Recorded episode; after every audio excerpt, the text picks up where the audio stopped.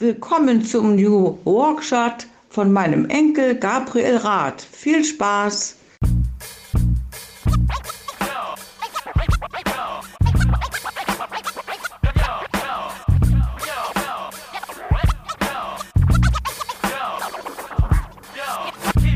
Damit moin und herzlich willkommen zurück zu meinem Podcast New Work Chat. Ich bin Gabriel, freue mich, dass ihr wieder da seid. Ich sende euch ganz liebe Grüße aus Rostock City an der Ostsee und ich freue mich, dass wir heute schon Episode Nummer 50 haben und das wollen wir feiern mit einem echten Special. Ich habe zum ersten Mal zwei Gäste mit an Bord, nämlich Sabine und Alexander Kluge, das Transformation Couple oder wie ich sie mal genannt habe, Marianne und Michael der deutschen Digitalszene. Ihr kennt die beiden mit Sicherheit, wenn ihr euch mit den Themen New Work, Zukunft der Arbeit und Transformation beschäftigt. Stellt sie euch aber auch gerne nochmal in aller Kürze vor. Sabine ist seit 25 Jahren tief engagiert in dem Thema Learning und Development, hat zahlreiche Preise gewonnen. Unter anderem war sie eine von 40 führenden deutschen HR-Köpfen 2019. Sie ist ausgezeichnet als LinkedIn Top Voice 2017 und 18, hat den HR Excellence Award 2017 gemeinsam mit der Working Out Loud Community of Practice gewonnen und dann auch nochmal den Sing New Work Award 2018. Also Sie wird euch bestimmt schon ein Begriff sein. Und den Alexander Kluge kenne ich seit 2016, seit meinem Start bei der Ostseesparkasse Rostock. Und der war ja als Berater tätig und macht das ja auch schon seit mittlerweile 25 Jahren, Organisationen zu begleiten und äh, zu helfen bei dem Thema vernetzte Zusammenarbeit. In dem Fall bei uns, bei unserem Enterprise Social Network OSPA Connect ganz konkret. Und äh, wir sind seitdem vernetzt und er war auch der zweite Gast übrigens im New Work Chat in Folge 2. Da war es noch gar kein Podcast, da war es noch ein Videocast. Seitdem ist viel passiert. Ich hatte wirklich viele spannende Gäste von Sascha Pallenberg bis hin zu Kai Diekmann bis zu meinem Opa oder Klaus Ruhr-Matzen, unserem dänischen Oberbürgermeister in Rostock. Ganz, ganz viele spannende Gäste, äh, bekannte und unbekannte, aber alle hatten ihre interessanten Stories und insofern schaut da auch gern nochmal rein. Es lohnt sich, glaube ich, auch vergangene Episoden nochmal anzumachen und reinzuhören. Aber jetzt starten wir erstmal durch in Folge Nummer 50. Wir haben uns getroffen in Ahrenshoop. Das ist bei uns auf dem Dars an der Ostseeküste. Bin mit meinem Freund Oliver Kramer, der selbst einen Podcast hat. Mit dem bin ich hingefahren nach Ahrenshoop. Oliver war so nett, uns äh, das Setup mitzubringen und äh, vorzubereiten und es umzusetzen für uns. Da nochmal vielen Dank, Olli.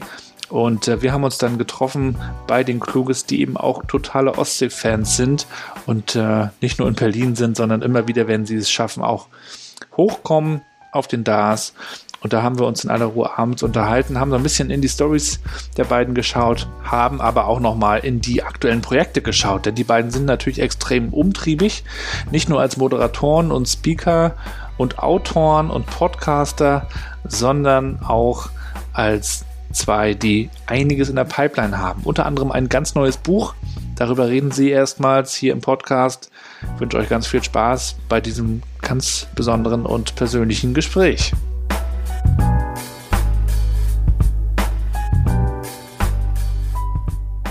Ja, dann willkommen zu einer weiteren Folge meines Podcasts New Work Chat. Ich freue mich heute sehr, bei Sabine und Alexander Kluge zu Gast zu sein, und zwar buchstäblich zu Gast zu sein. Äh, herzlich willkommen.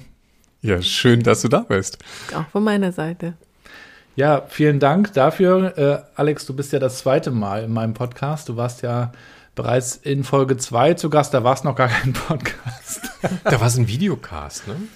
Also das war nur YouTube irgendwie, was du betrieben hast. Genau, wir waren in der, in der Ostseesparkasse und äh, haben mit den Konnektoren zusammengesessen. Sabine, du warst ja auch mal zu Gast bei uns bei den mhm. Konnektoren. Also das sind quasi die, diejenigen gewesen, die sich mit dem Social Intranet beschäftigt haben und mit der Frage, wie kriegen wir das eigentlich in die, in die Nutzung und in die Akzeptanz.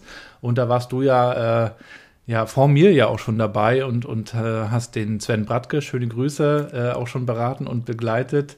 Ähm, und da, da haben wir uns mal darüber unterhalten. Ich glaube, du hattest auch einen Vortrag gehalten zum Thema E-Mail wenn ich mich richtig erinnere. Weiß nicht. Ich, glaub, ich, glaube, ich glaube, der Sven wollte unbedingt, dass wir mal E-Mail-Diät machen. Ne? E-Mail-Diät? Genau, ja. Dass wir den Kollegen irgendwie beibringen, dass die Kommunikationsweise vielleicht der, der letzten 20 Jahre nochmal neu überdacht werden könnte. Ja. Das war der Versuch. Ich glaube, es hat nicht viele bewegt. Ja. Ich glaube, ähm, die, die Kultur ist nach wie vor vorherrschend, äh, anderen Leuten Aufgaben ins Postfach zu schieben. Ist ja auch so schön bequem. Ne? Mhm. und Sabine, du warst ja auch zu Gast und ich erinnere mich, du hast hast uns zum Thema Working Out Loud äh, einiges erzählt und es gab ja auch äh, Versuche und äh, Bemühungen, das zu starten. Das hat äh, in dem Fall nicht ganz geklappt. Das muss 2017 oder 18 gewesen sein. Seitdem ist eine mhm. Menge passiert. Seitdem mhm. habt ihr auch eine Menge erlebt. Ähm, seid unterwegs gewesen auf vielen Veranstaltungen, seid bei Kunden gewesen, habt ein Buch geschrieben, habt einen Podcast gestartet. Sicher, ob ich das richtig verstanden. Das war nicht ich, das war Siri. Siehst du, die will auch mitreden. ja, die künstliche Intelligenz ist auch mit am Tisch. Sehr schön. Aber über all das wollen wir heute mal so ein mhm. bisschen mhm. sprechen. Und ich fange immer ganz gern an mit einer Frage, die ich meinen Gästen stelle. Und zwar, wie würdet ihr denn meiner siebenjährigen Tochter Mathilda erklären, was ihr tut? Bitteschön. Ja, wir helfen erwachsenen Menschen beim Lernen. Bei was lernen? Beim Lernen über die neue Zeit, über die neue Arbeitswelt.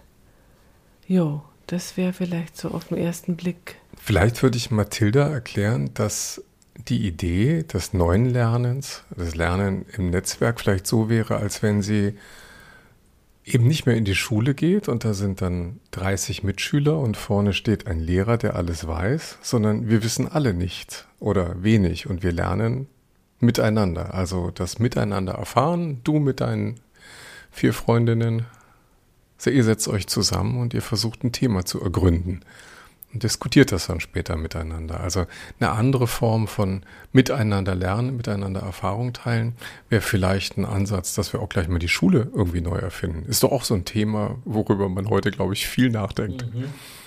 Hm?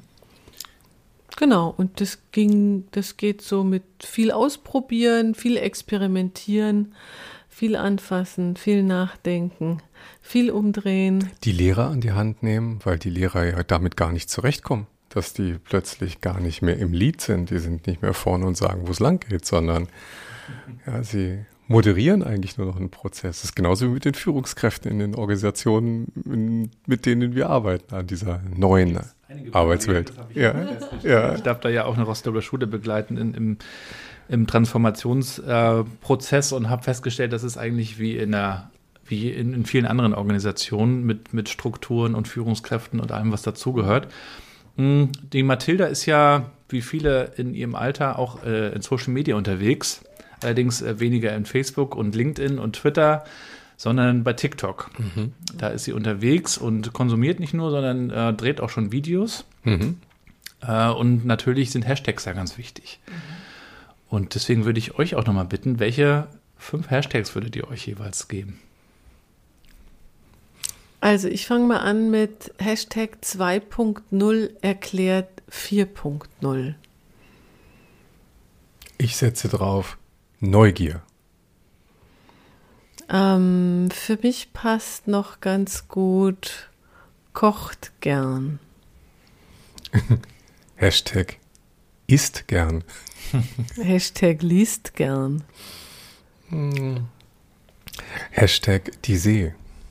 Hashtag Berge und Meer.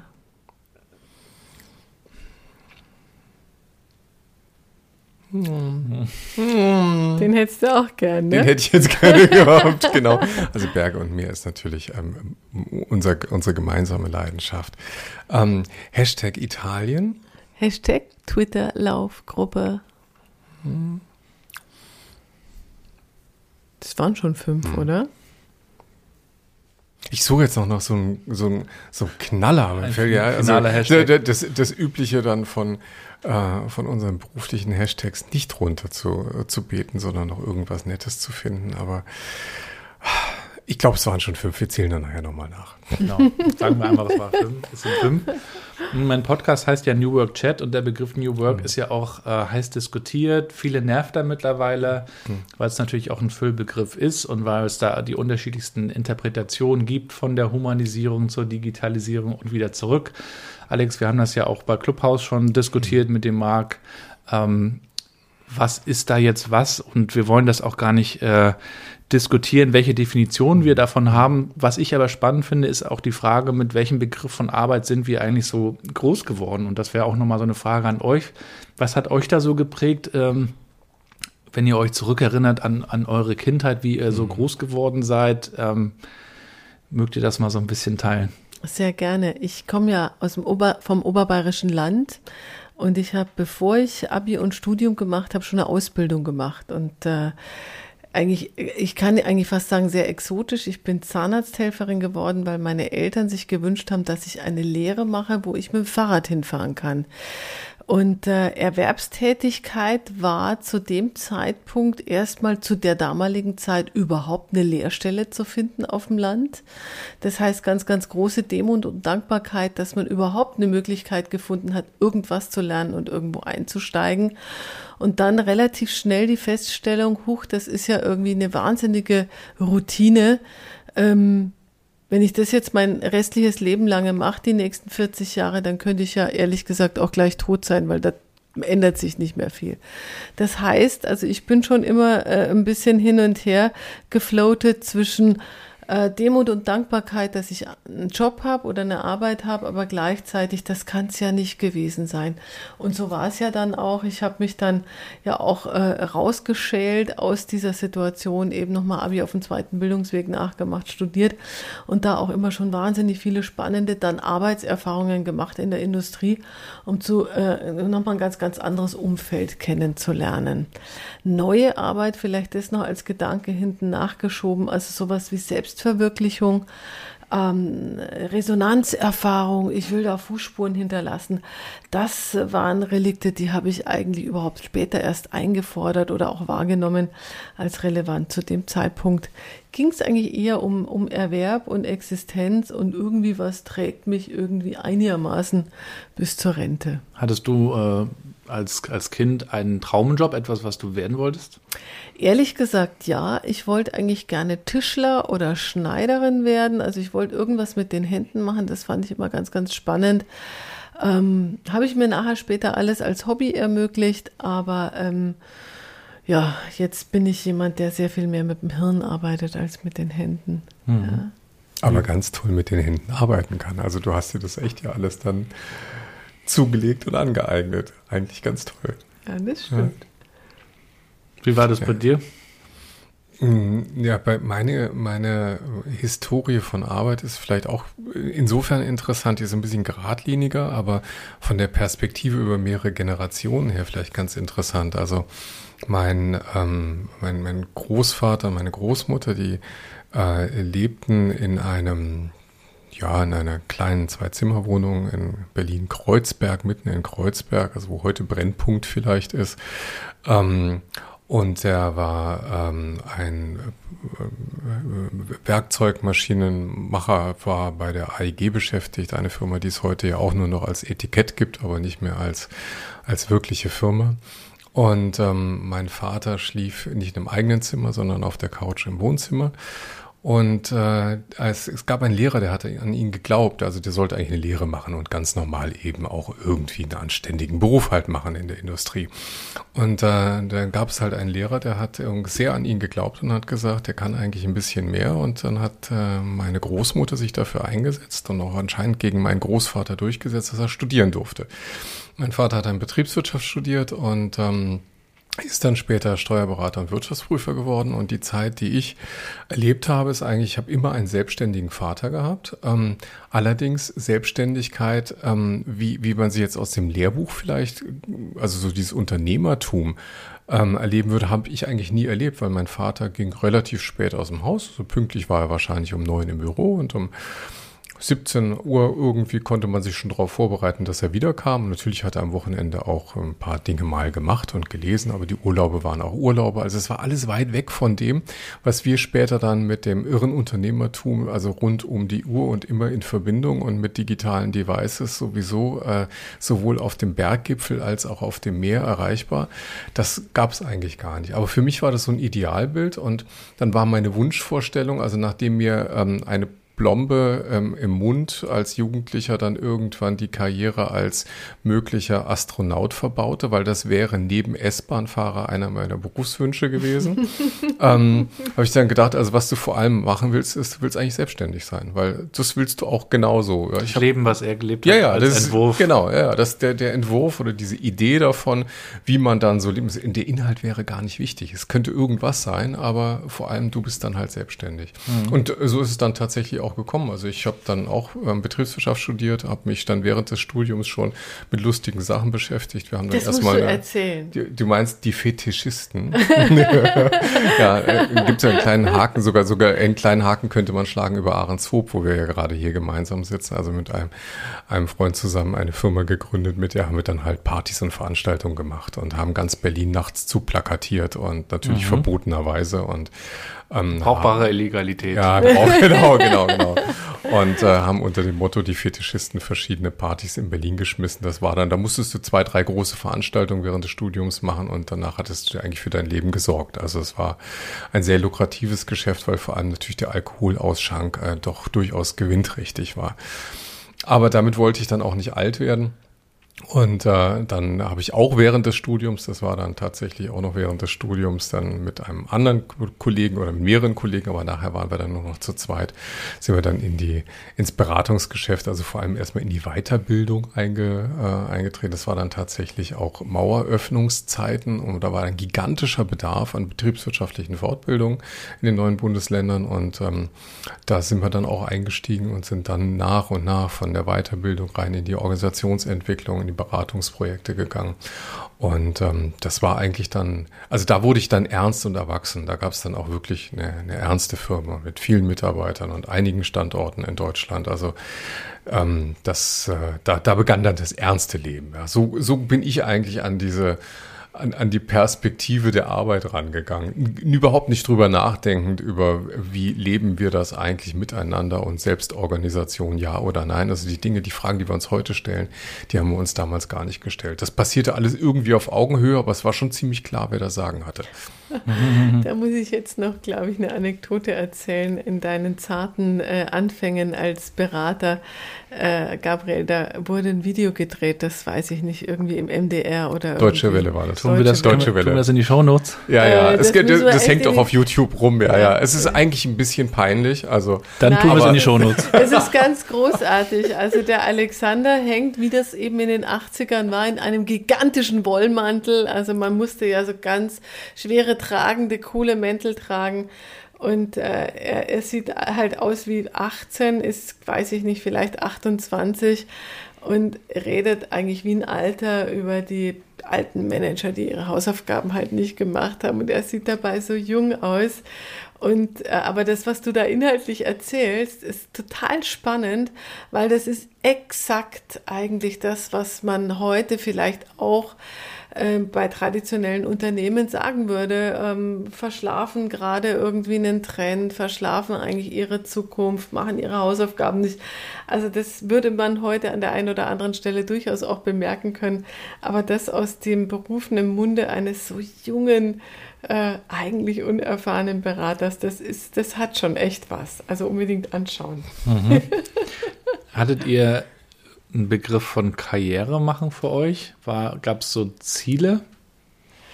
Ähm, nee, eigentlich nicht. Karriere hat mich eigentlich nicht interessiert. Ich war ja, wie gesagt, immer eher so handwerklich, vielleicht auch künstlerisch interessiert, habe auch mal irgendwie mich mit so einer Grafikmappe beworben und so weiter war. Also, also wenn Karriere, dann eher vielleicht so in, in Richtung, boah, ich könnte ja mal Modedesigner werden oder irgendwie so und auf die Art und Weise vielleicht reich und berühmt werden, aber nicht, ähm, nicht im Sinne einer Karriere im Unternehmen vielleicht. Ja.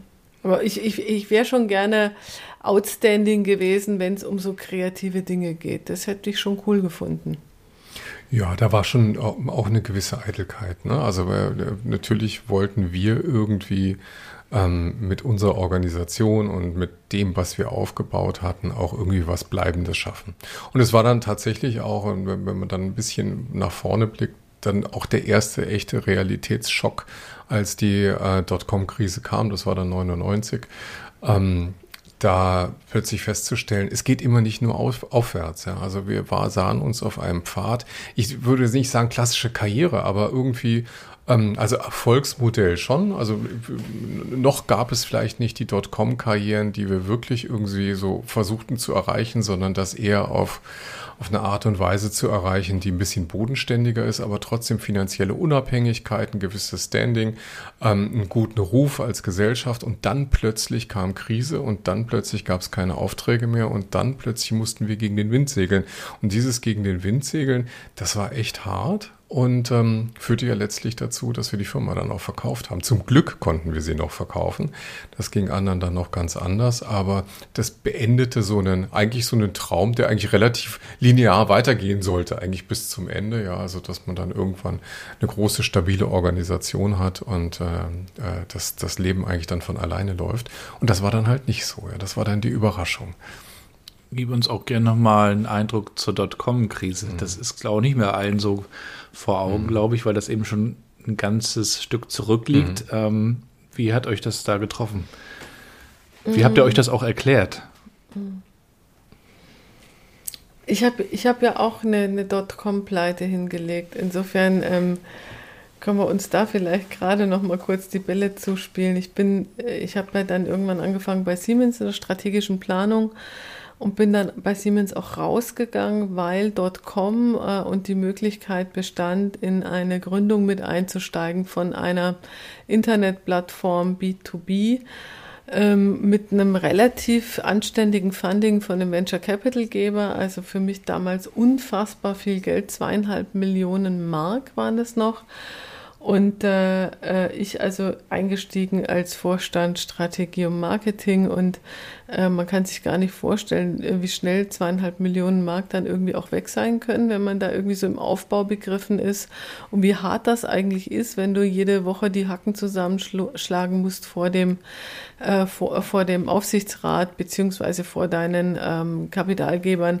Das war schon echt eine feiste Zeit und dann eben äh, neigt sich das Geld dem Ende zu und man merkt, wie die Spannung steigt. Und ähm, das war schon hart. Also wir haben dann ganz, ganz viele befreundete Unternehmen auch gesehen, die dann in die Knie gegangen sind. Es war erst eine ganz, ganz fancy Zeit. Also First Tuesday ist jeden den ersten Dienstag im Monat treffen sich Investoren und Startup-Gründer und es ist eine unheimliche Gründerzeit und Aufbruchstimmung.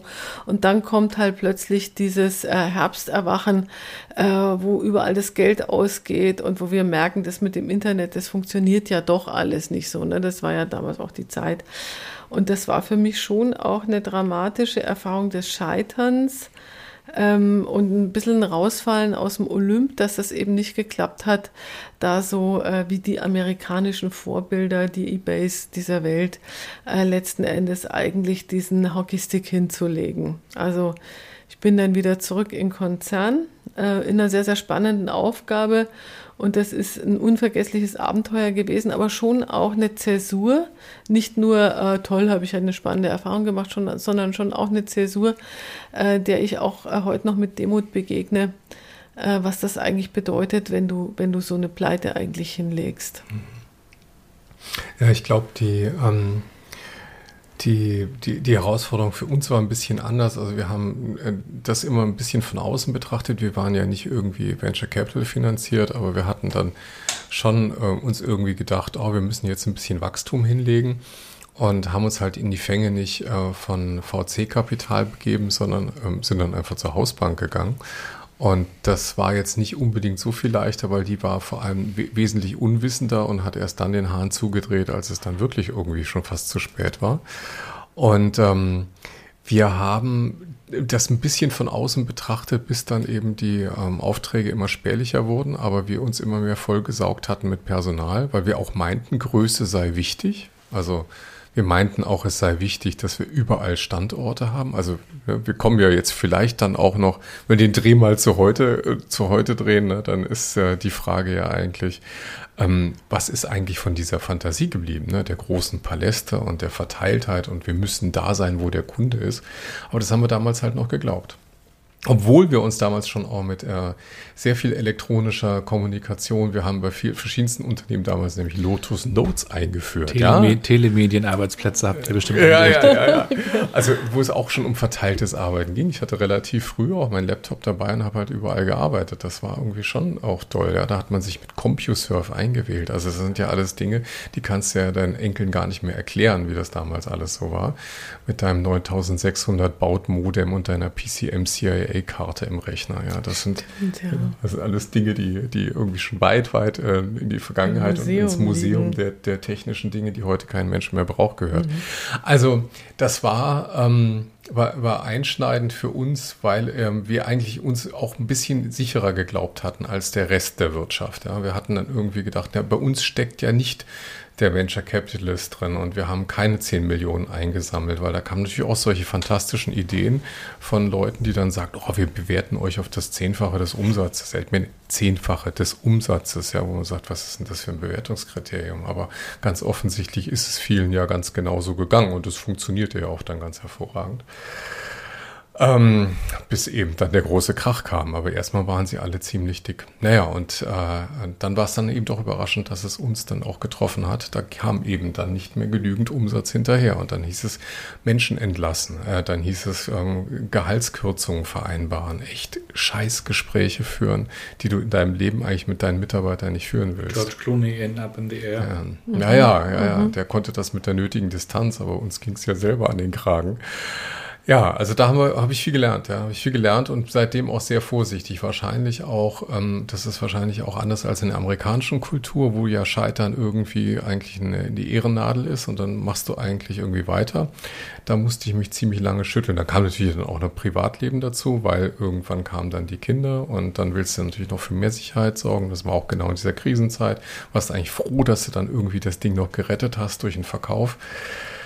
Aber ähm, ja, also äh, bleibt schon kleben und ähm, man lernt dann ein bisschen vorsichtiger zu sein.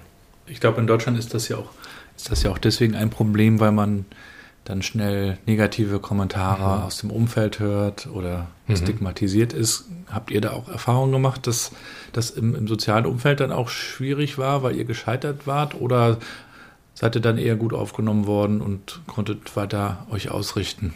Nö, das Gefühl hatte ich nicht. Also die, die also, Angst haben ja aus meiner mhm. Sicht viele. Äh, mhm. Ich will nicht scheitern, weil dann bin ich ja ja, ja. Ne? Mhm. Also ich kann die Angst nachvollziehen, ja, aber ähm, die hatte ich eigentlich damals nicht. Nee, nee. Also das war eher so, das sah nach außen auch ganz smart aus. Also wie macht man sowas? Das sah Schön Exit hingelegt. Äh, du, natürlich, klar. Und das, also äh, die, die mich kannten, die wussten natürlich, dass das irgendwie ein, ein, eine, eine Aktion war, die hat uns dann irgendwie all das Leben gerettet. Wir konnten auch einen Großteil der Arbeitsplätze erhalten und wir haben auch noch Unternehmensteile dazu bekommen. Also eigentlich auch noch eine gefühlt größere Verantwortung nachher gehabt ähm, für einiges, aber äh, unter dem Strich war das natürlich ein Fire Sale, ja. Mhm. Mhm. Ja, und du bist dann ähm, bei Siemens ja wirklich auch lange geblieben. Ja, und hast da den Konzern äh, in all seiner Vielfalt erlebt. Oh ja. Ähm, erzähl oh. doch mal aus dieser Zeit. Ja, ähm, ich bin schon immer eine Netzwerkerin gewesen und ich habe natürlich, als ich bei Siemens weggegangen bin, mit, mit wehenden Fahnen in ein spannendes und aufregendes Leben, aber trotzdem aus vielen Jahren, vorher ich schon als Werkstudentin da gearbeitet, ähm, sehr, sehr viele Kontakte mir erhalten und als sich das mit unserem kleinen Work XL hieß, das Unternehmen im Übrigen, als es da einfach immer enger wurde, habe ich natürlich die Fühler ausgestreckt und gesagt, sag mal, äh, ich muss mal gucken, ob das da ewig geht. Und dann sagten die Kollegen, du, wir bauen hier eine Akademie auf. Das äh, Thema organisationales Lernen hat damals gerade angefangen. Wir suchen explizit Praktiker, die äh, eben nicht nur von der, von der sagen wir, pädagogisch-didaktischen Seite oder psychologischen Seite das Thema Lernen begleiten, sondern die Ahnung haben, was eigentlich unser Unternehmen inhaltlich auszeichnet. Und das fand ich eine wahnsinnig spannende Idee, nämlich nicht zu sagen, wir lehren alles, sondern ähm, was ist der Corporate Content oder äh, was ist das, wenn du, wenn du sozusagen das Unternehmen äh, kondensierst, was kommt denn da eigentlich unten für einen Saft raus, der letzten Endes dieses Unternehmen erfolgreich macht. Und das sind dann tatsächlich ein paar handverlesene Themen. In dem konkreten Fall zum Beispiel das Thema äh, gutes Projektmanagement, weil Großanlagengeschäft, wer das gut im Griff hat, wer gut Risiken managen kann und große Projekte managen kann, der ist in dem Umfeld erfolgreich. Und deswegen äh, ging es dann eigentlich darum, das organisationale Lernen von der Praxis und von der inhaltlichen Seite her aufzuziehen. Und sag mal, das Didaktische war dann jetzt für, für einen Praktiker wie mich eigentlich ähm, äh, sozusagen Beiwerk, was ich mir on the job beigebracht habe. Und da ähm, ja, sich Corporate Content ja auch immer verändert oder das, was Unternehmen erfolgreich macht, wenn man da kontinuierlich dran bleibt, habe ich im Prinzip 17 Jahre lang immer was Neues gemacht. Also ich habe gesagt, ich bin die Frau bei Siemens, die jede Woche 16 neue Männer kennenlernt, weil die Leute, die vor mir saßen, die ich zum Beispiel entwickeln durfte im Bereich äh, Finance-Themen, im Bereich Strategiethemen, im Bereich Führungsthemen. Ähm, es sind halt meistens Männer in so einem Technologieunternehmen. Und über diese 17 Jahre äh, habe ich eigentlich gar nicht gemerkt, dass 17 Jahre vergangen sind. Ich habe es eigentlich erst gemerkt, als unser Großer das Abi gemacht hat und äh, man wahrscheinlich äh, in Zehlendorf weithin den Stein hören konnte, der mir da vom Herzen gefallen ist. Und ich gedacht habe, wow, jetzt bin ich noch voll jung. Äh, und jetzt ist da noch so viel Energie, was kann denn da jetzt noch kommen? Also wir hatten noch einen kleinen, der hatte das Abi noch vor sich, aber das war irgendwie schon klar, dass der auch noch relativ sauber und, und klar da durchgeht. Und ich habe dann irgendwie so mit 45, 46 gedacht, Mensch, wenn ich jetzt die Kurve nicht kriege mit 60, mache ich das nicht mehr. Und habe also angefangen, mich äh, in einem innerlich sehr, sehr wohldosierten Trennungsprozess aus, diesem, aus dieser Konzernliebe rauszuschälen, weil das möchte ich an der Stelle ganz, äh, ganz ehrlich sagen. Ich fand das Unternehmen gut. Ich habe die Story verstanden. Ich habe die Story auch gerne vermittelt. Ich wurde für das Haus um die ganze Welt geschickt. Ich lernte hunderte von Leuten, tausende von Leuten kennen. Ich war bekannt wie ein bunter Hund. Ich hatte eigentlich überhaupt keine große Not, mich da zu verändern. Klar gehen einem dann äh, hier und da Sachen auf die Nerven. Das ist, glaube ich, bringt das Arbeitsleben so mit sich.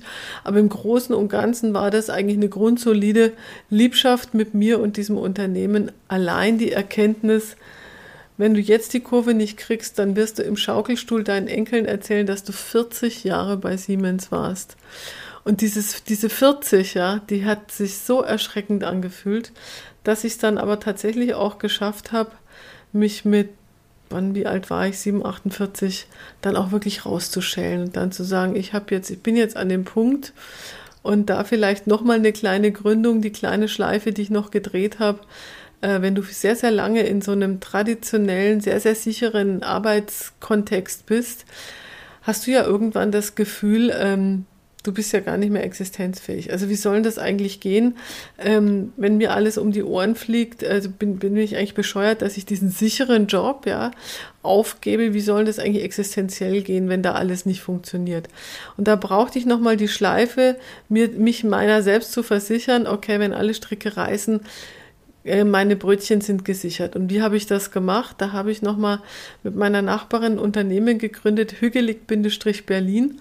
Und wir haben angefangen, 60er Jahre, ich habe ja vorher schon gesagt, ich habe so eine Neigung zu physischen Dingen, 60er Jahre dänische Möbel zu refurbischen. Also die irgendwie zusammengekauft, kann man auch Auktionen in Skandinavien und auch schon mal eBay Kleinanzeigen Sachen rangeschafft, haben die ähm, hergerichtet und haben die verkauft. Und es ging sehr, sehr gut. Wir haben einen Pop-Up-Store gehabt im Bikini-Haus. Das hat einen Heidenspaß gemacht. Das war eine riesen Gaudi, aber vor allen Dingen hat es mir gezeigt, wenn alle Stricke reißen, und gar nichts mehr geht, dann kann ich immer noch alte dänische Möbel verkaufen. Also mhm. das reicht zwar vielleicht nicht für einen goldenen Löffel, aber es reicht, um mich glücklich zu machen. Und diese Sicherheit hat mich letzten Endes bestärkt. Du kannst rausgehen aus diesem sehr, sehr sicheren Setting und kannst nochmal was Neues starten. Du wirst immer wieder auf deinen Füßen landen. Und dann habe ich es gemacht. Mhm. Noch mal rein in den See. Noch mal rein in den See. Genau. genau. Mhm. Und da warst du ja schon lange unterwegs. Hast ja das Unternehmerische irgendwie in dir. Kannst du dir vorstellen, zehn oder mehr Jahre in einem Konzern zu arbeiten? Nee, kann ich mir gar nicht vorstellen. Also das ist auch immer, also deshalb ergänzen wir uns, glaube ich, auch ganz gut, weil ähm, ich das Konzernleben halt nicht kenne. Ich kann äh, super darüber reden vielleicht, weil ich von außen drauf schaue. Ich habe es halt nie erleben müssen. Ich habe in der, in der Struktur, also das Unternehmen, was damals unser Unternehmen gekauft hat, war auch nicht so riesig groß. Ähm, und aber trotzdem lebte ich dann schon in so einer Zwangsstruktur. Ja, ich war ja nicht immer mein eigener Chef und dann gab es einen Vorstand und den musste ich reporten und ähm, das war alles total liberal dort. Also es ging da auch wirklich gut zu. Das kann man kann man nicht sagen. Aber es war trotzdem für jemanden, der gewohnt ist, sein Leben lang irgendwie selber zu entscheiden, war das irgendwie nicht, ähm, also war, war das nicht von Dauer. Das war für die Phase, in der ähm, wir das ganze Ding irgendwie konsolidierten und ähm, wir auch die Arbeitsplätze gesichert hatten, die Kunden weiter bedienen konnten, war das okay. Und auch für die Phase, in der ich privat war, war das okay. Aber dann nach fünf Jahren, ziemlich genau nach fünf Jahren, habe ich dann gesagt, nee, also jetzt ähm, geht's wieder in die Selbstständigkeit. Aber, aber dann eben anders. Ne? Und das ist dann auch eigentlich die interessante Perspektive dann auf die, auf die Zukunft gewesen, äh, dann eben nicht mehr in Größe zu denken, sondern nur noch in Netzwerk. Also tatsächlich ähm, gab es dann einfach kein äh, 500 Quadratmeter marmorgekacheltes Büro am Kudamm mehr, sondern es gab halt eben irgendwie eine Arbeit, die überwiegend digital ähm, ist, also überwiegend da, wo die, wo die Arbeit ist, da bin auch ich, also da, wo mein Laptop ist, also ich, da, wo ich im Zug sitze, ist mein Büro.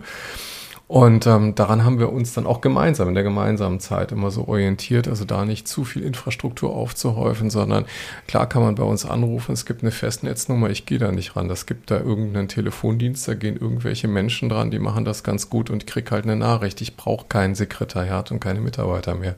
Und das war dann halt das neue Leben. Und dieses neue Leben, ähm, was sich dann auch sehr stark darauf fokussierte, das Thema auch Digitalität und digitale Zusammenarbeit wieder zusammenzubringen mit den organisationalen sozialen Aspekten.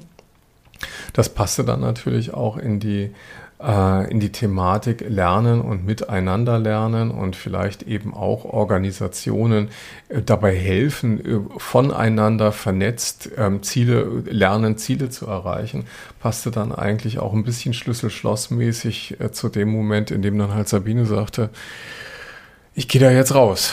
und dann haben wir halt unsere Sachen zusammengeschmissen und in einen Koffer gepackt und äh, dann ist da draus dann kluge, statt kluge Consulting, äh, kluge Konsorten geworden und äh, auch ein Netzwerk von Menschen, die halt miteinander agieren und das machen wir dann seitdem zusammen.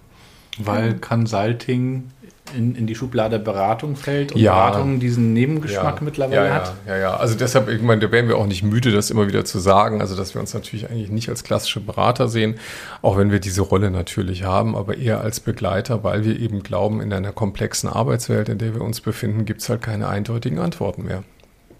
Wir können nicht sagen, tu das und dann, äh, dann passiert jenes. Also wir könnten natürlich in Feldern unterwegs sein, wo wir vielleicht irgendwie Kostenreduzierungsprogramme machen, aber das machen andere wahrscheinlich sehr gut und viel besser, als ich das jemals könnte, sondern die Felder, wo wir über innovative Themen nachdenken, sind welche, die muss man explorieren. Da musst du Sachen ausprobieren und dieses Ausprobieren, dieses Begleiten, auch ein bisschen Mut machen, äh, da kann man sich dann im Übrigen auch nochmal beim Harald Schirmer vielleicht den Hashtag Mutanfall ausleihen, der gefällt mhm. mir nämlich auch sehr gut.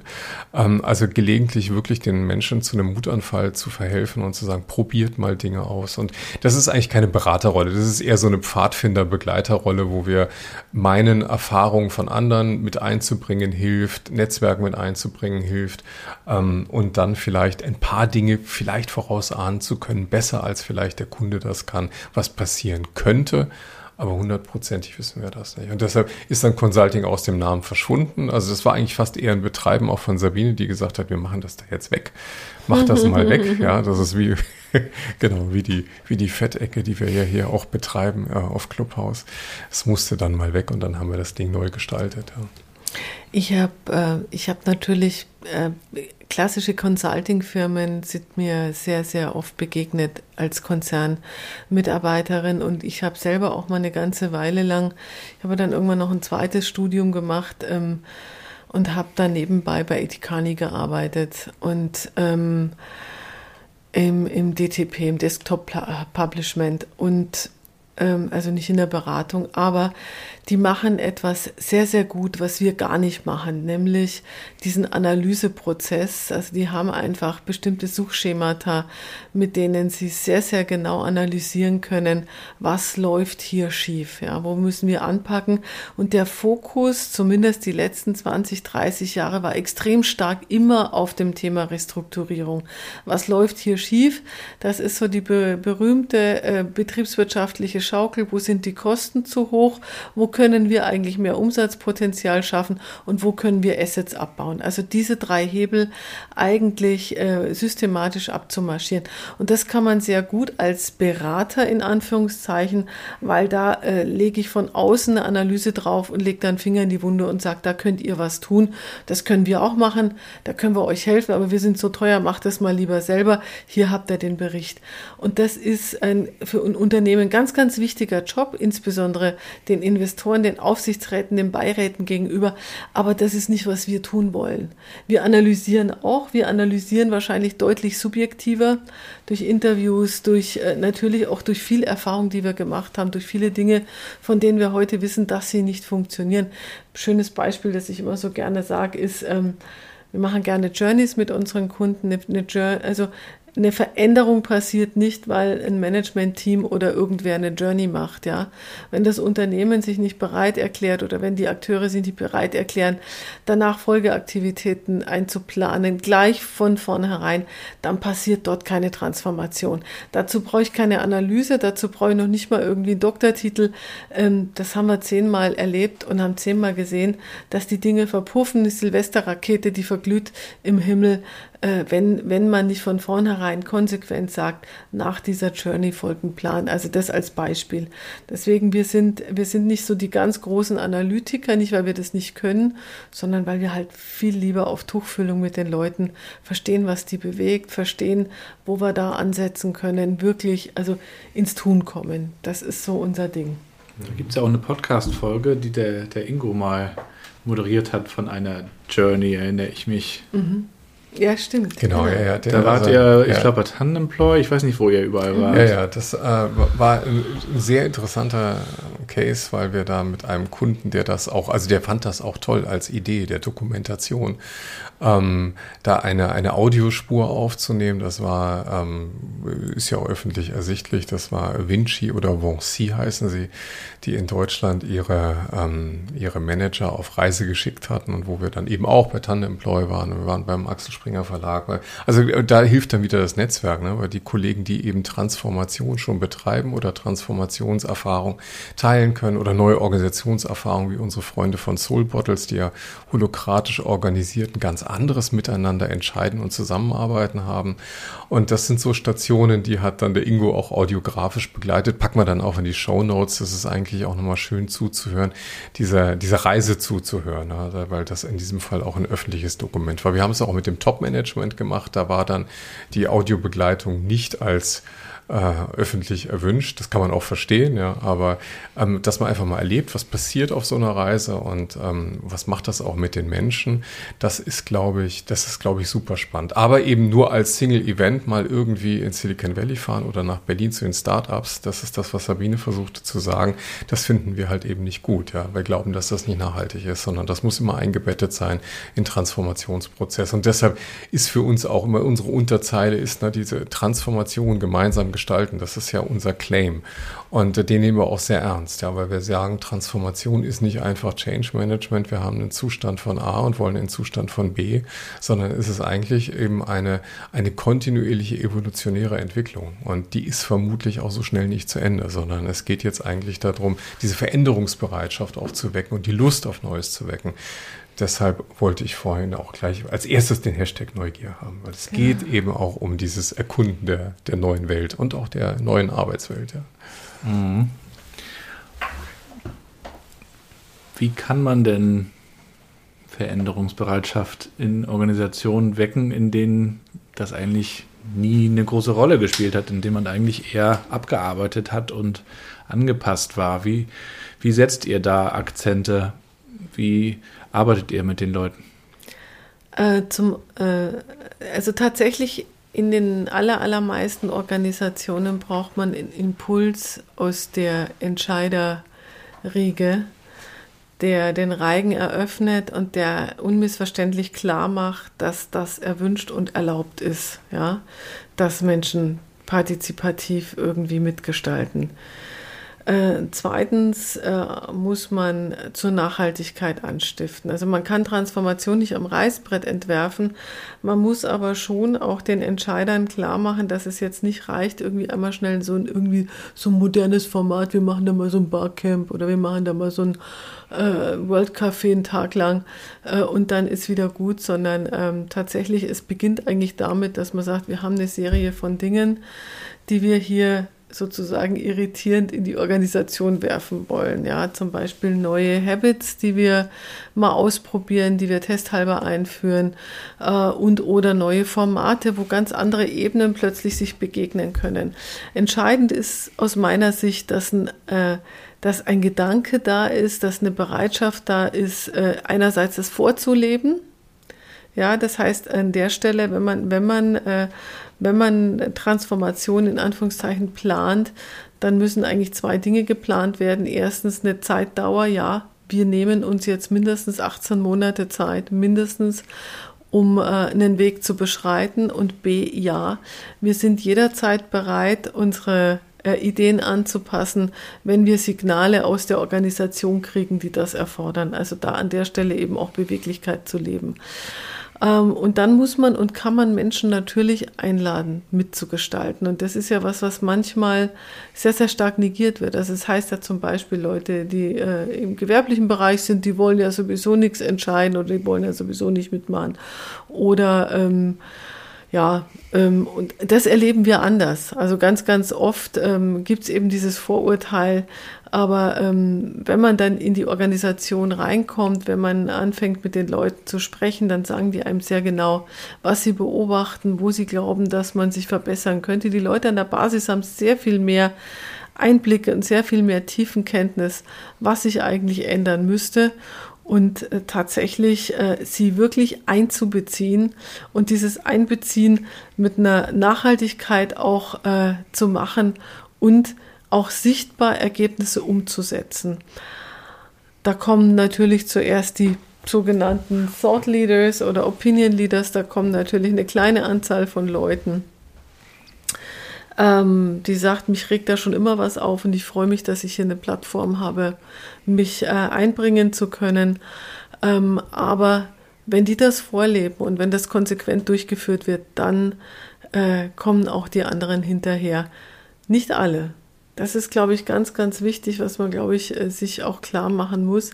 Nicht alle wollen und können den Weg, den die Organisation äh, sich da vielleicht überlegt hat, mitgehen. Hm? Also dann muss man Lösungen finden, wenn das wichtige Fachleute sind, muss man Lösungen finden, wie die trotzdem eingebunden bleiben, wie die dem Unternehmen verbunden bleiben.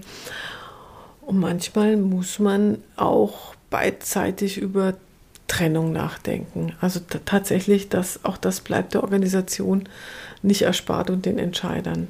Wir treffen halt in Organisationen das hat ja gerade Sabine auch gesagt, ne, wir treffen dann halt so häufig die Menschen, wir suchen die auch. Also wir fordern eigentlich auch die Akteure auf in Organisationen, die Lust haben auf Veränderung, sich zu zeigen.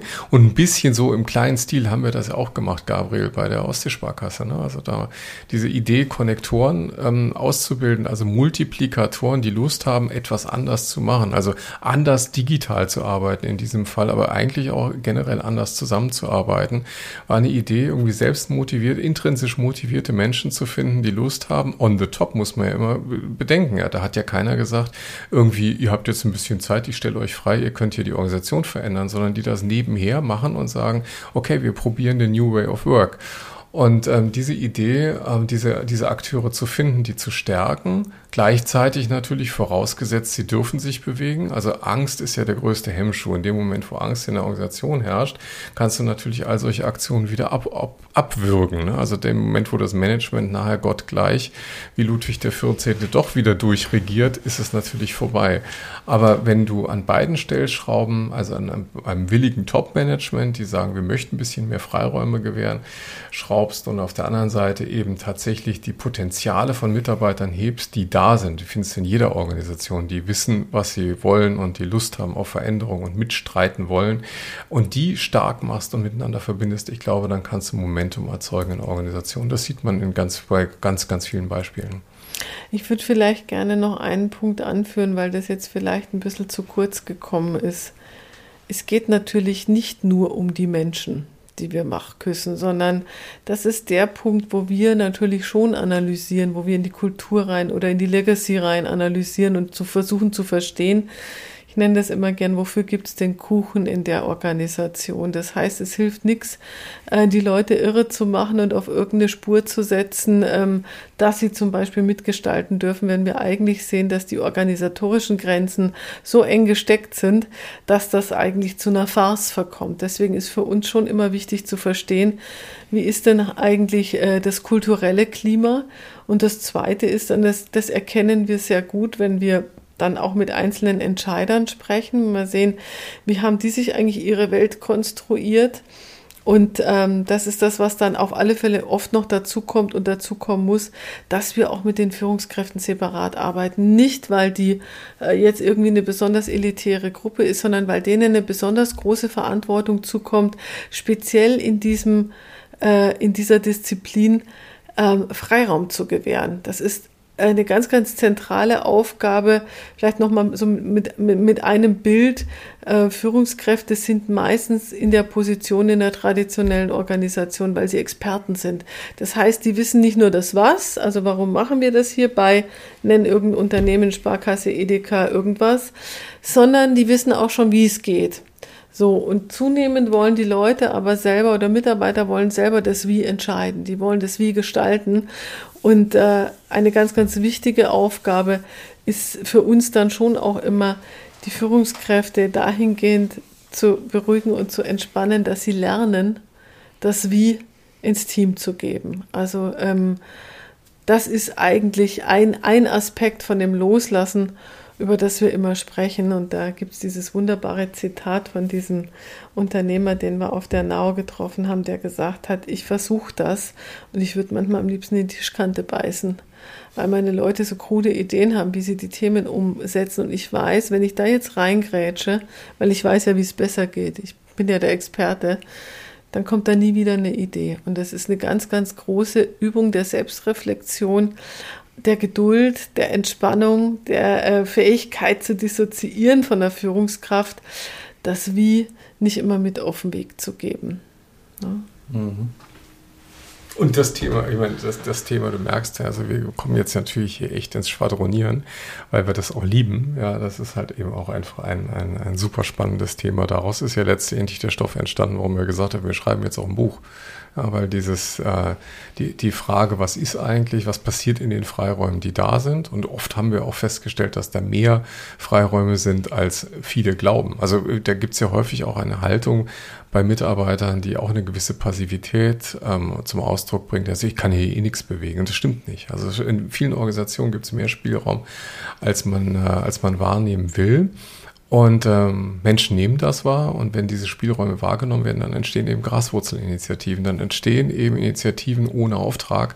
Und das war dann eigentlich der Ansatz, wo wir gesagt haben, so da müssen wir jetzt eigentlich auch nochmal ganz genau hinschauen und haben dann ähm, im, ja, im vorletzten Jahr das Buch eigentlich zum Ende gebracht, was dann diesen Sommer erschienen ist und ähm, was auch nochmal versucht, also für uns auch nochmal wichtig war, so ein bisschen Klarheit in dieses Thema reinzukriegen, ähm, wie diese Freiräume genutzt werden, was die Menschen antreibt und was die Mechanismen sind. Was sind da so die Top 3, 4 Learnings, die ihr aus dem ganzen Buchprojekt für euch mitgenommen habt und vielleicht auch gerne mitgeben könnt unseren Hörern? Mhm. Ähm, Vielleicht für mich erstmal nochmal ganz wichtig, äh, Graswurzelakteure sind eigentlich keine klassischen Revolutionäre, sondern in der Regel hochbesonnene, mit dem Unternehmen hochverbundene Menschen, die ganz, ganz große Lust haben, genau dieses Unternehmen mitzugestalten. Was ganz, ganz wichtig ist, weil es könnte ja jeder, dem irgendwas nicht passt im Unternehmen, der könnte er gehen, könnte er irgendwo anders andocken. Und deswegen äh, ist vielleicht ein Irrglaube, äh, weil man denkt, die sind furchtbar unbequem, aber eigentlich kann im Unternehmen nichts Besseres passieren, als dass es solche Menschen hat, die so einen Bock haben, da auch wirklich mitzugestalten. Also das ist wäre wär für mich mal, ich lege mal den, den so raus. Mhm. Alexander, was vielleicht bei dir noch wichtiges Learning? Nee, ich glaube, ein, ein Learning, was fast schon ein bisschen erwartet war, dass wir, dass wir es auch so vorfinden, aber dass es auch so deutlich geworden ist, dass natürlich für, für mich, für jemanden, der sich auch gerade mit diesen Formen der der äh, elektronischen Vernetzung so lange beschäftigt hat, auch eigentlich wirklich eine herausragende Erkenntnis, dass diese ganze Vernetzungsmechanik, die wir in Organisationen haben, die Vernetzungstechnologien, die Software, die zur Verfügung steht, wirklich ein Booster ist für solche ähm, Bewegungen, weil man kann relativ schnell Reichweite erreichen. Das klingt jetzt vielleicht banal, weil in der Zeit von Influencern, die irgendwie hunderte von Millionen Followern haben und dann ihr Zeugs verkaufen, ist das natürlich klar, dass du das auch in Organisationen einsetzen kannst. Aber dass das so wird und dass wir das beobachten können, also bei den Geschichten, die wir zusammengetragen haben, dass es zum großen Teil eben auch ein Verdienst ist der schnellen Möglichkeit, mal eine Community um ein Thema zu scharen. Ähm, das fand ich super spannend und äh, zeigt einfach auch, glaube ich, dass man diesen Effekt auch nicht mehr zurückdreht. Du kriegst den, du kriegst den nicht mehr zurück in die Kiste, ja, diesen, äh, diesen Effekt der schnellen Vernetzung, des schnellen Aufschaukelns um Themen, des schnellen Setzens von Themen, von Themen. Also das ist, glaube ich, eine, ähm, eine Erkenntnis, die heißt, dass wir das Phänomen noch viel mehr erleben werden bei der Gestaltung von Organisationen. Genau. Und für mich wäre noch signifikant die Frage, was ist denn eigentlich eine erfolgreiche Graswurzelinitiative? Die Frage nach dem Erfolg, die stellen wir im Unternehmen eigentlich immer sehr, sehr metrisch, sehr betriebswirtschaftlich. Das heißt, wir haben eine klare Vorstellung, ist da irgendwie mehr Umsatz passiert, ist da irgendwie weniger Kosten passiert? Ja, nein, vielleicht, okay, dann taugt's was oder es taugt nichts. Und für uns war in der Startphase erstmal so erfolgreich ist eine Graswurzelinitiative, wenn sie es schafft, geschafft, in den formalen Betrieb über, übernommen zu werden. Ja, dann hat sie es eigentlich geschafft, dann ist sie erwachsen geworden und irgendjemand hat dann Einsehen, dass sie, äh, das ein relevantes Thema ist. Und da sind wir, glaube ich, schon äh, deutlich eines Besseren belehrt worden oder haben uns selber eines Besseren belehrt, weil wir inzwischen glauben, das ist nicht zwangsläufig der Erfolg einer Graswurzelinitiative, sondern a, dass Menschen überhaupt sich zeigen, dass sie, dass sie äh, ein Thema adressieren, dass sie sich eines offenkundigen äh, ja, Schwach, Schwachstellenthemas annehmen, ist eigentlich schon ein Riesenerfolg. Ähm, dass sie dann tatsächlich Menschen um sich scharen zu diesem Thema, ist ein weiterer Riesenerfolg. Und selbst bei gescheiterten Graswurzelinitiativen, also im klassisch betriebswirtschaftlichen Sinne gescheiterten, äh, wenn man die Akteure heute fragt, dann sagen sie, das hat so meine Arbeit befruchtet, das hat so meine Arbeit verändert, das hat so meinen Blick auf mein Unternehmen verändert, dass wir glauben, dass auch Graswurzelinitiativen dies äh, nicht scha schaffen, in den Formalbetrieb überzugehen, dass dies trotzdem, äh, dass die trotzdem eine ganz, ganz wichtige, irritierende, also positiv irritierende Funktion in der Organisation haben, weil sie damit natürlich auch Grenzen aufzeigen im Sinne von, ähm, wir können hier nicht einfach alles machen, wir können hier nicht einfach alles entscheiden, ohne die Menschen zu beteiligen. Ja, und das äh, finde ich auch nochmal einen ganz, ganz wichtigen Aspekt, dass sie auf die Art und Weise eben auch äh, Themen sichtbar machen, die vielleicht vom Top-Management gar nicht wahrgenommen werden, gar nicht gesehen werden. Wie habt ihr eigentlich das, das Aufkommen des mm, Szenebegriffs, möchte ich fast sagen, New Work erlebt, der ja auch in Deutschland mhm. irgendwie sich sehr schnell und rasant entwickelt hat? Nach meiner Beobachtung anders als in anderen Ländern. Da mhm. spricht man ja eher von Future of Work mhm. und, und mhm New Ways of Work etc. Aber in Deutschland ähm, ging das doch sehr schnell. Ähm, wie habt ihr das erlebt? Wie erklärt ihr euch das? Also ich kann mich erinnern an eine gigantische äh, Konferenz im Westhafen in Berlin mit 1000 Teilnehmern. Das war eine der ersten Konferenzen äh, solchen Zuschnitts, die ich erlebt habe, neben der Republika vielleicht 2017. Das war die Xing New Work damals schon. Und das war auch die Xing-Konferenz, wo auch der Fritjof Bergmann da war. Auf die Bühne geschoben wurde. Ganz genau. In dieser, in dieser Konzentration der Ereignisse, also ein gigantisches Plenum und dann eben äh, der Name dieser Konferenz und dann diese akademische Annäherung durch denjenigen, der diesen Begriff eigentlich geprägt hat. Äh, damit war das Thema eigentlich ultimativ in meinem Kopf. Äh, allerdings, ähm, die Neue Züricher hat das ja nachher nochmal so ein bisschen resümiert und hat den ähm, Friedhof Bergmann ja auch nochmal äh, interviewt und ähm, sehr zu Recht auch gesagt, ähm, ich bin ein bisschen, oder Bergmann äh, wird zitiert mit, ich bin ein bisschen überrascht und vielleicht auch ein bisschen äh, enttäuscht, irritiert, dass eigentlich mit dem, was ich unter Humanisierung von Arbeit mal vorgedacht und geschaffen habe, inzwischen offenkundig sehr, sehr äh, stark der Begriff der Digitalisierung, äh, digitalen Arbeitsorganisation assoziiert wird und damit das Potenzial, eigentlich Menschen noch sehr viel perfider ähm, zu domestizieren, als das vielleicht in früheren Industriegenerationen der Fall war. Ähm, also auch, auch diesen, diesen, dieser Aspekt resoniert bei mir, wenn ich an New Work denke.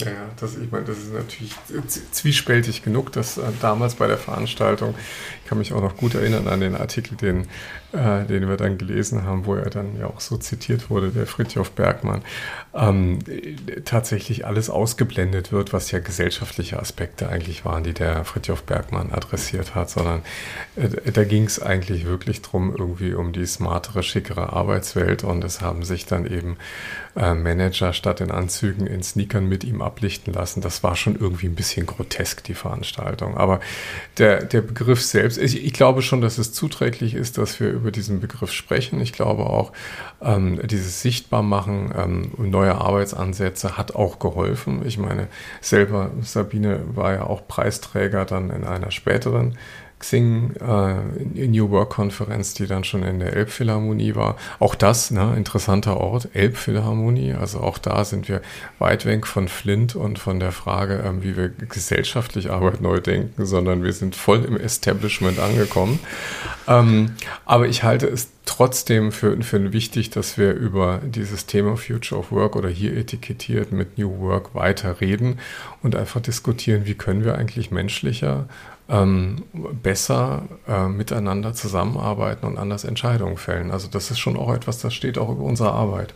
Und trotzdem hat man manchmal den Eindruck, dass in einer Blase diskutiert wird. Mhm. Wie viel davon landet in den Betrieben, die vielleicht gar nicht die Zeit haben, sich solche Artikel durchzulesen, solche Konferenzen zu besuchen? Naja, ich glaube, also was momentan natürlich ähm, äh, immer wieder diskutiert wird, ist ja die Frage, war jetzt eigentlich Corona der Durchbruch von New Work? Ja, das war vermutlich nicht, ja, aber äh, ein entscheidender Impuls ist halt auch dafür ausgegangen, davon ausgegangen. Ne? Wir haben plötzlich uns, mussten uns die Frage stellen, wie wir miteinander zusammenarbeiten, wenn wir uns nicht sehen. Ähm, wenn plötzlich Manager nicht mehr morgens ins Büro kommen können und durchzählen können, ist der Gabriel eigentlich an seinem Arbeitsplatz, macht er eigentlich, was er soll, kann ich auf seinem Bildschirm gucken, ob er bei der Bildzeitung unterwegs ist oder was er da gerade tut, sondern echt mal loslassen muss und sagen muss, muss jetzt verdammt nochmal darauf vertrauen, dass die Menschen ihre Arbeit machen. Also ich glaube schon, dass ähm, auch da, also Corona war nicht der Durchbruch für New Work ähm, und viele schnappen ja auch ganz schnell wieder zurück in den alten Mechanismus. Aber ich glaube, dass es immer ein gewisses Hin und Her zwischen den Kräften und wir verschieben, glaube ich, das Maß ein bisschen mehr hin in eine ähm, menschlichere Arbeitswelt, was vielleicht nicht in jeder Organisation so lebbar ist, aber was, glaube ich, für viele heute schon erlebbar ist, ist dieses Mehr an Augenhöhe und auch mehr an Vertrauen oder Zutrauen, den Mitarbeitern auch mehr zutrauen müssen. Ja, es ist ein Müssen ja mittlerweile, weil es gar nicht anders geht. Also die Frage ist ja letztendlich, was macht Unternehmen erfolgreich mhm. und wie agieren die erfolgreichen Unternehmen? Aber es gibt natürlich auch heute noch viele Unternehmen, die sehr hierarchisch Klar. organisiert sind, also im Hierarchie im alten Sinne. Hierarchie stellt sich ja irgendwie immer ein, aber ähm, also diese unterschiedlichen Entwürfe zu sehen, finde ich ja persönlich auch sehr spannend. Auch Holokratie äh, ist natürlich ein spannender Entwurf, mhm. hatten wir ja auch schon im Podcast. Ähm, jetzt wollen wir auch noch mal einmal über das Thema äh, Working Out Loud äh, sprechen. Auch das müssen wir natürlich noch mal äh, auf den Tisch holen.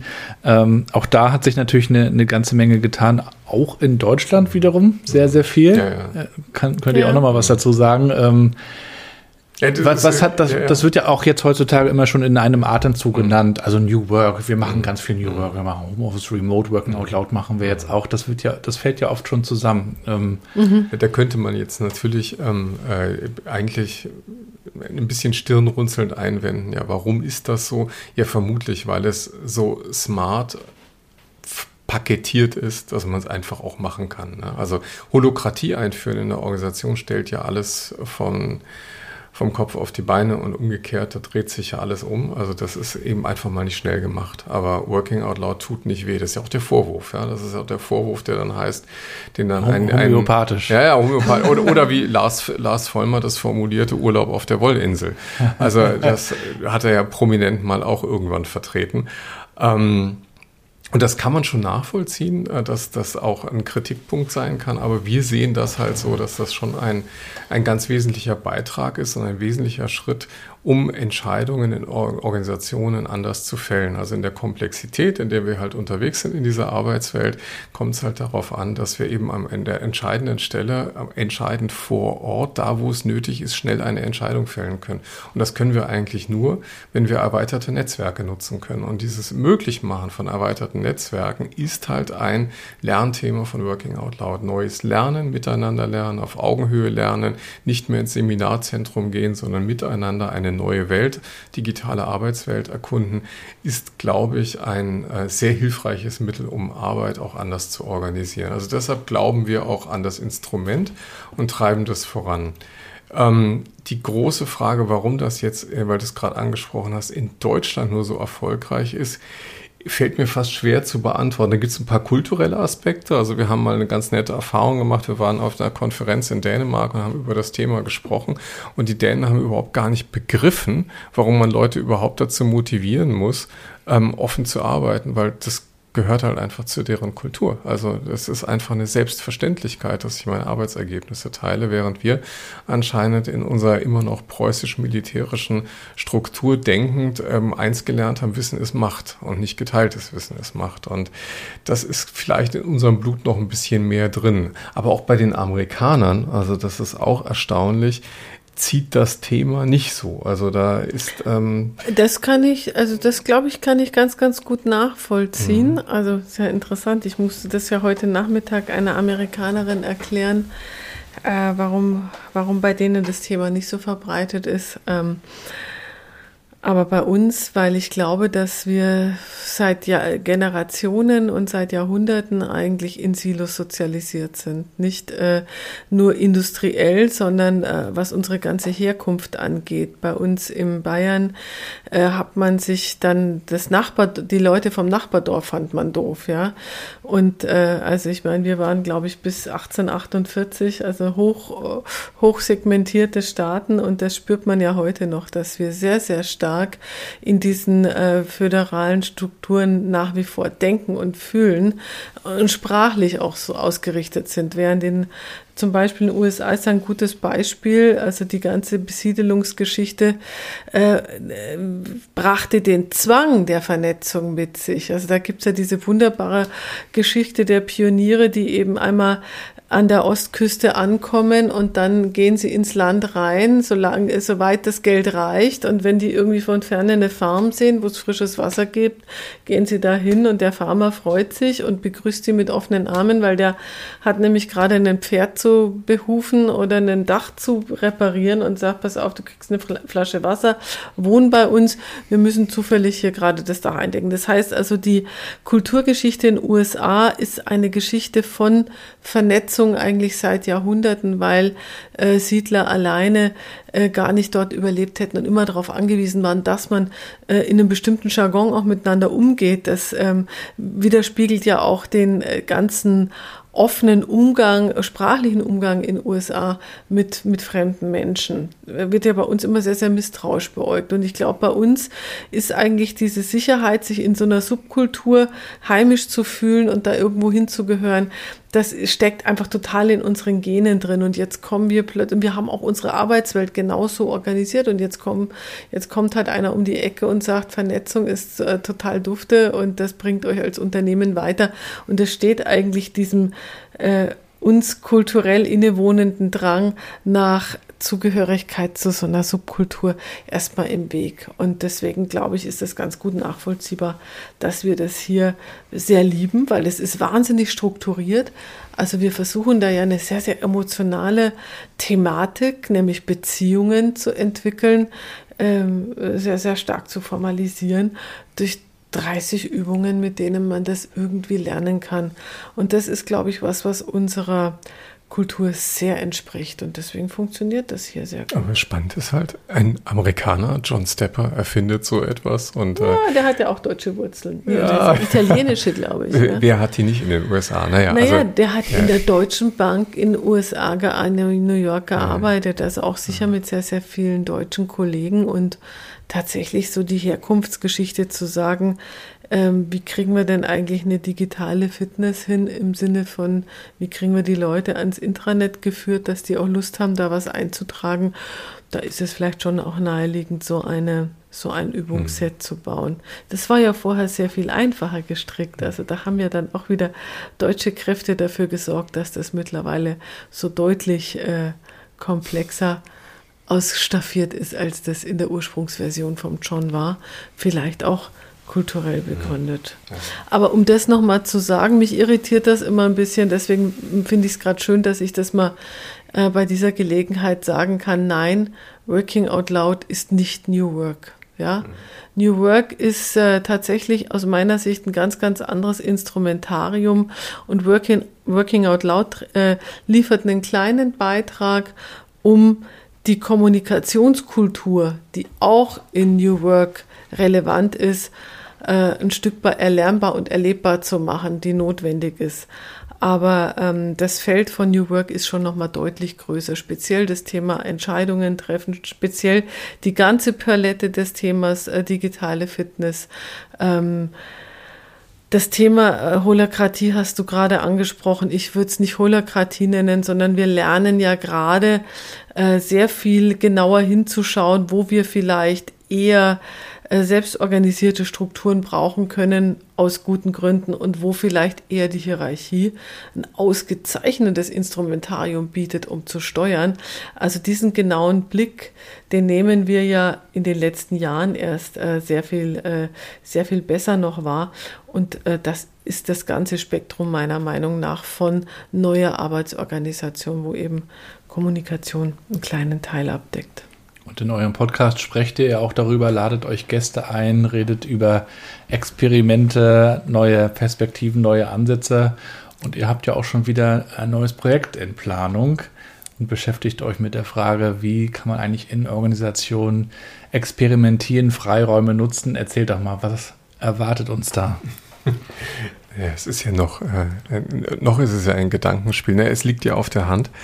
Ähm, dass wenn wir auf der einen Seite jetzt in dieses ähm, in, in, die, in die Tiefe der Organisation getaucht sind und ein bisschen Licht geschaffen haben und ein Licht geworfen haben für die Graswurzelakteure, dass wir eigentlich jetzt mal drauf schauen, wie man eigentlich äh, ähm, wie man Plätze und Räume digitaler, physischer Art, ähm, egal, schaffen kann, um diesen Pflänzchen gezielten Raum zum Wachsen zu geben. Wir haben in einem Podcast den wir ähm, zum Thema Innovationskultur bei Texas Instruments geführt haben, äh, diesen Begriff ähm, der Petrischalen gehört. Ja, also man stellt Petrischalen auf und ganz im Sinne von Robert Koch und der Frage, ähm, was tun wir denn nun gegen den Tuberkelbacillus oder wie kriegen wir ihn denn nun her? In einigen Petrischalen ist halt was gediehen und in anderen eben nicht. Und die Frage ist eigentlich, wie kann ich gezielt dafür sorgen, dass ausreichend Petrischalen herumstehen in der Organisation, aus denen der eine oder andere vielleicht wirklich gute Pilz heraussprießt, der ähm, unserer Organisation gut tun kann, der vielleicht eben äh, kranke Auswüchse heilen kann und der uns vielleicht auf Dauer beständiger macht. Und da wollen wir jetzt eigentlich, und das äh, deshalb heißt der Arbeitstitel, äh, man kann den ja auch ruhig sagen, weil ich habe ihn auch irgendwo auf LinkedIn schon verblockt. Exklusiv heute in Genau. genau. Heißt der Arbeitstitel Freiraum für Papageien. Also die Frage, wie schaffen wir diese Freiräume für die, für die Papageien, damit, ähm, damit da eben Neues wachsen und neue Ideen gedeihen können. Und das wollen wir jetzt eher aus dieser Perspektive der Akteure heraus die äh, die Regeln schaffen in Organisationen, die im Übrigen auch die Regeln abschaffen können. Ja, ähm, vorhin kurz zitiert im Vorgespräch den Kollegen Wilms Buse, der ja mal irgendwann getitelt hat ähm, bei seinem Buch Enterprise 2.0 die Kunst loszulassen und das zitieren wir immer ganz gerne. Also die auch loslassen können müssen, ähm, um diese Freiräume zu schaffen. Und da interessiert uns eigentlich, wie das aus der Sicht der Entscheider funktioniert. Und da tragen wir gerade Material zusammen und das könnte ein zweites Buch werden. Da schließt sich der Kreis zu deiner Frage vorhin. Wie stiftet man eigentlich Aktivität in der Organisation? Und äh, ich behaupte mal, so also frei nach Einstein, die Summe der Macht in der Organisation ist endlich. Und sie liegt entweder hier oder da oder verteilt. Und letzten Endes haben wir in der Graswurzelinitiative ja sehr viel auch über die Macht, die aus der Mitte kommt, gesprochen. Und ähm, jetzt äh, sprechen wir in dem nächsten Buch darüber, wie wir eigentlich die augenscheinlich Mächtigen dazu anstiften können, Macht abzugeben also Einfluss abzugeben und ironischerweise, äh, um selber ihre Macht zu erhalten. Ja, ja. sich sich sich in äh, ins Unkontrollierte zu stürzen, weil nur so kriegen wir womöglich die mhm. notwendige Bewegung und Geschwindigkeit hin, um Organisationen auch morgen noch, wie heißt es, kraftvoll zubeißen zu lassen, genau. um auch morgen noch existieren zu lassen. Also wir sind gespannt, wir werden es verfolgen. Man kann euch ja auch folgen auf den unterschiedlichen Kanälen, LinkedIn, Twitter, eurem Podcast natürlich. Auf eurer Website gibt es auch immer mal wieder was zu lesen. Mhm. Genau, also blenden wir auch nochmal ein. Wir sind, wir sind natürlich auch extrem digital. Also man findet uns, glaube ich, wenn man uns finden will, findet man uns sofort. Also Sabine Kluge findet man sofort. Mein berühmter, mein berühmter Namensvetter rankt natürlich besser auf, äh, mhm. auf Google, wenn man ihn sucht. Ähm, aber Wo versteckt man eine Leiche? Ne? Seite 2 bei Google. genau. Aber ja, freuen wir uns natürlich. Also jeder, der mit uns äh, reden mag und mit uns Kontakt aufnimmt, da freuen wir uns immer gerne. Also gerne eine Kontaktanfrage an Alexander per LinkedIn äh, für Synergien. Sehr schön, genau. Ja, und zum Abschluss, auch da kommt ihr natürlich nicht drum rum, würde ich euch nochmal drei, vier Sätze zuschmeißen, die ihr spontan beendet. Ihr müsst auch ganz spontan schauen, wer von euch welchen Satz nimmt und dann einfach mal beendet. Gut. Mhm. Mit Mecklenburg-Vorpommern verbinde ich. Oh, den schönsten Strand der Welt. Das hat der Alex sich gleich genommen. Ne? Da, hat er, da hat er nicht viel äh, Luft dran gelassen. Ich sag nur Weststrand, Ahrenshoop. Ich lasse mich inspirieren von meinem Mann. Da kann, kann, jetzt von mir sowieso gar nichts anderes kommen als von meiner Frau und das stimmt auch wirklich.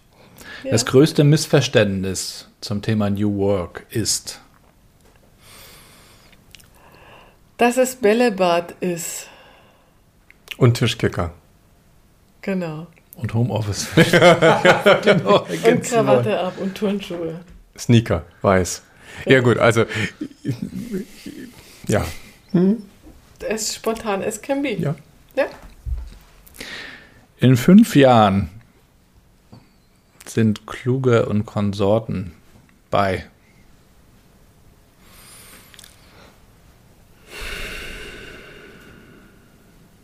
Bei? ja, bitteschön. In fünf Jahren sind, sind Kluge und Konsorten, Konsorten, bei Gabriel Rath zu Gast und machen zum dritten Mal einen Podcast mit ihm. Und, und erzählen, dass sie endlich ein Handicap von 18 haben. und habt euer Buch hoffentlich schon veröffentlicht. Ähm, wir werden sehen, ob Michael Trautmann noch eher rauskommt. Liebe Grüße. Wir uns beeilen. Ja, ja. Vielen Dank für das Gespräch. Ja, Hat mir großen dir. Spaß gemacht. Vielen Dank in, in diesen, äh, ja, in diesen Einblick, in diesen Rückblick auch in eure persönliche äh, Reise, eure äh, Lernreise, wie man so schön sagt. Äh, euch weiterhin viel Erfolg mit eurem Buch natürlich, mit eurem Podcast, aber auch mit eurer Firma und äh, haltet uns auf dem Laufenden. Aber gerne. selbstverständlich und danke für das schöne Gespräch. Hat uns auch viel Spaß gemacht. Schön, dass ihr an diese Mecklenburger Küste gekommen seid, zu uns nach Ja. oben. Ja, und vielen Dank, Olli, Olli Kramer vom Wellenrauschen-Podcast, der heute auch dabei ist und uns unterstützt und diesen Podcast ermöglicht mit seiner Technik. Hört unbedingt mal rein in den Wellenrauschen-Podcast. So ein schöner Name. Ja, Super. Wellenrauschen Oder? passt doch zu Ahrenshoop, oder? Absolut, ja, ja. Also, Dankeschön. Danke. Danke auch. Bis bald. Tschüss. Tschüss.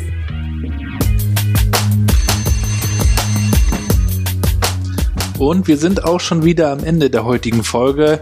Ich danke euch, dass ihr dabei gewesen seid und hoffe, ihr nehmt wieder mal was mit. Schreibt mir gerne, was ihr da mitnehmt, welche Impulse bei euch landen und welches Feedback ihr auch für mich habt. Vielen Dank da schon mal im Voraus. Und äh, ihr habt ja ganz am Anfang im Intro dieses Mal meine Oma gehört. Und das steht übrigens auch noch aus. Ich möchte meine Oma interviewen. Mein Opa habe ich schon interviewt von der Weimarer Republik bis ins heutige Jahr. Und auch meine Oma hat eine extrem spannende Story. Und sie hat uns auch eine Weisheit mitgebracht zum Thema Arbeit. Natürlich auf Plattdeutsch, so wie es sich gehört. Meine Oma wohnt ja noch in Warnemünde. Übrigens in dem Haus, in dem sie geboren wurde. Also, da hören wir einmal rein in die Weisheit. Die plattdütsche Weisheit sagt, wer Tag für Tag sin Arbeit deit und jimmers ob sin Posten steit und dei dat Gold und dei dat Gehen, der darf sich auch mal amüsieren. Und ich danke euch auf jeden Fall, dass ihr in den vergangenen 50 Episoden dabei gewesen seid und das Ganze auch geteilt habt. Tut das bitte weiterhin, teilt den Podcast, bewertet ihn bitte. Lasst uns gemeinsam noch weitere spannende Folgen realisieren. Wenn ihr jetzt sagt, auch ihr wärt gern mal zu Gast, auch ihr habt ein Thema, dann kontaktiert mich doch bitte auf Twitter, auf LinkedIn oder auf meinem Blog gabrielrad.com oder geht gerne auch auf newworkchat.de. Vielen Dank dafür. Ich freue mich auf jeden Fall auf die nächsten 50. So viel erstmal von mir von dieser Stelle. Ich wünsche euch alles Gute, bleibt gesund und bleibt connected.